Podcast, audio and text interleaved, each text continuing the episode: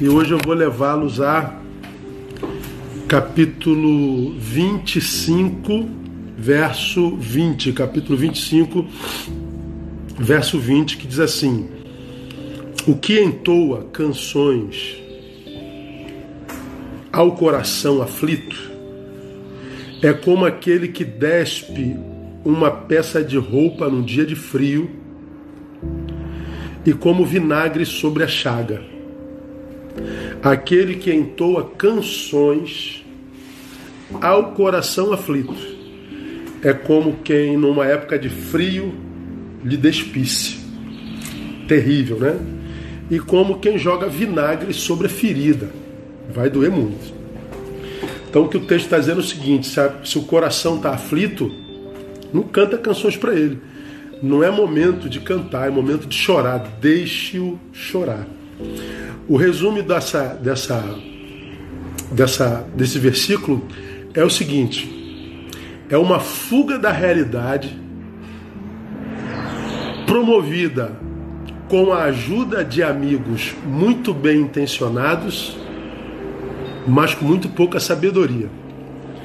Então, uma pessoa que está fugindo da realidade, sendo levada por um amigo que tem muito boa intenção, mas esse amigo não é muito sábio. Por quê? Se o coração está aflito, o que essa pessoa tem que viver é essa aflição. Chega o amigo ou alguém que ama, canta uma canção, não, vamos esquecer isso, não vamos falar sobre isso, vamos deixar isso para lá, vamos para o baile, vamos para a festa. Não, não, não. Você pensa que está fazendo um bem a alguém que está sofrendo, mas o que você está fazendo é impedi-lo de viver a realidade.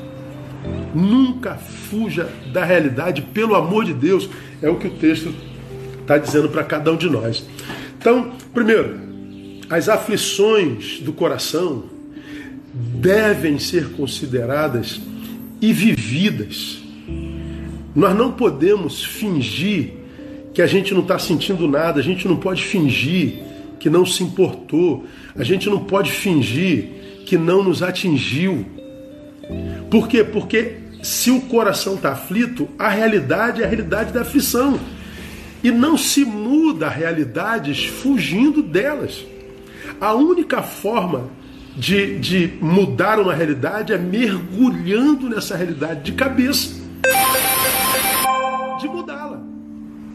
Entende? Não, não se muda realidade fugindo dela.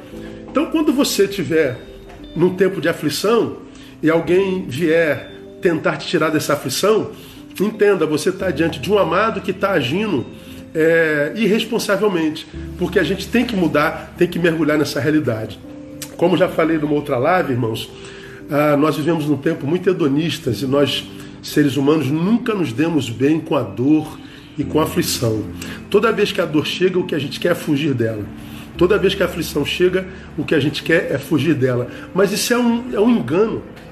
Não se foge de sentimentos humanos, porque a tristeza é um sentimento como alegria, a raiva é um sentimento como, como, como, como é, é, o amor, a, a aflição é um sentimento como a saudade. Todos são sentimentos humanos e todos precisam ser vividos no seu exato momento por quê? Porque a Bíblia diz que há tempo de chorar. Se há tempo de chorar, eu não posso fugir desse choro, que é a realidade desse tempo. Ora, se há tempo de chorar, nós temos que chorar, porque é a única forma de se livrar da dor que provoca o choro. Agora nós temos problema com choro porque a gente se sente mais fraco quando chora. Pô, desculpa, eu não queria chorar, mas estou chorando. Pô, desculpa aí é a, a minha fraqueza. Não é pecado ser fraco. Pecado é se entregar à fraqueza sem luta. E quem chora não está se entregando. Pelo contrário, ele está assumindo o momento como realidade insofismável e está vivendo esse momento com a plenitude possível. Então, é, é, amados, Há muita riqueza na aflição, já falei isso aqui. Há muita riqueza no choro. Pense bem, ah, qual o tempo que a gente mais é, prefere? O tempo da alegria ou da tristeza? Da alegria. Qual é o momento que a gente mais prefere? O da festa ou ou da angústia, ou da festa? A gente prefere celebração ou, ou, ou, ou choro? Celebração. Mas qual o tempo no qual a gente mais cresce? Celebração ou, ou solidão? Angústia ou alegria?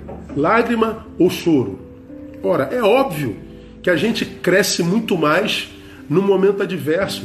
É porque no momento adverso, da angústia, do choro, a gente está mais perto da nossa realidade. E nós somos uma geração caída. Nós somos seres humanos, temos limites, somos limitados e nós não podemos fugir da realidade.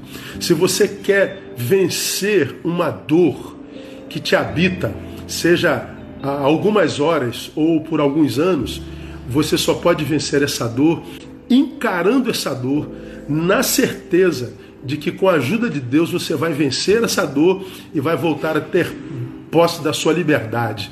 Agora, fugindo disso, você nunca vai se libertar disso.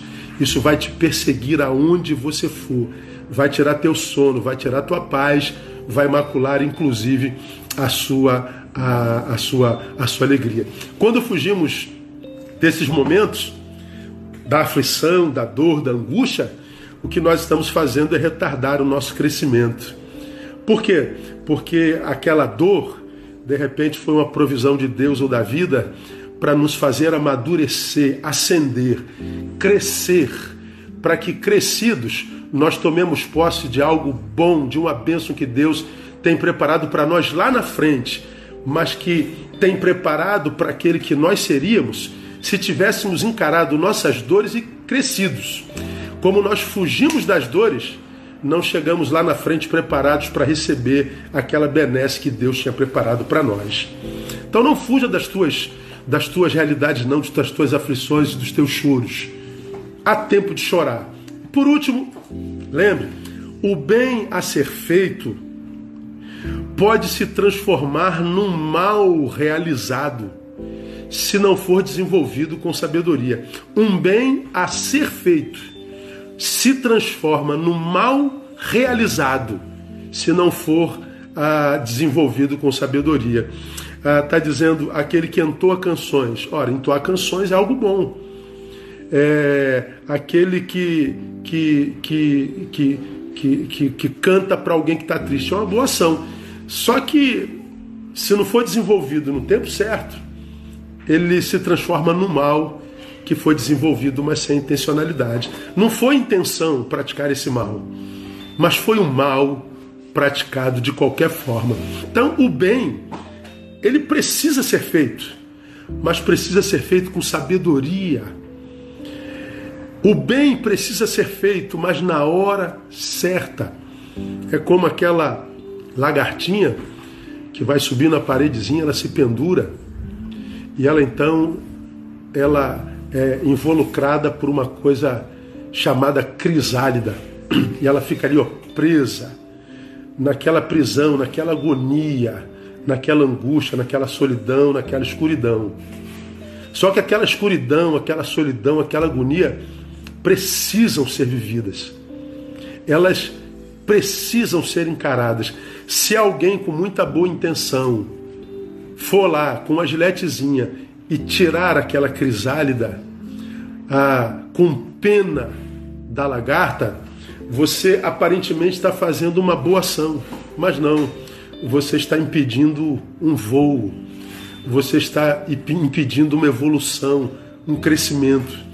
Então há dores que são a melhor expressão do amor de Deus. Há aflições que se traduzem na melhor forma que a vida é, é, pode expressar o amor por nós. Então, ah, não fuja das suas dores, não fuja das suas aflições, e quando você estiver diante de alguém que você ame, que esteja sofrendo, antes de tentar tirá-la dessa dor, tenta entender qual é o propósito dessa dor e aonde essa dor, se sendo vivida, poderá levar aquele a quem você ama.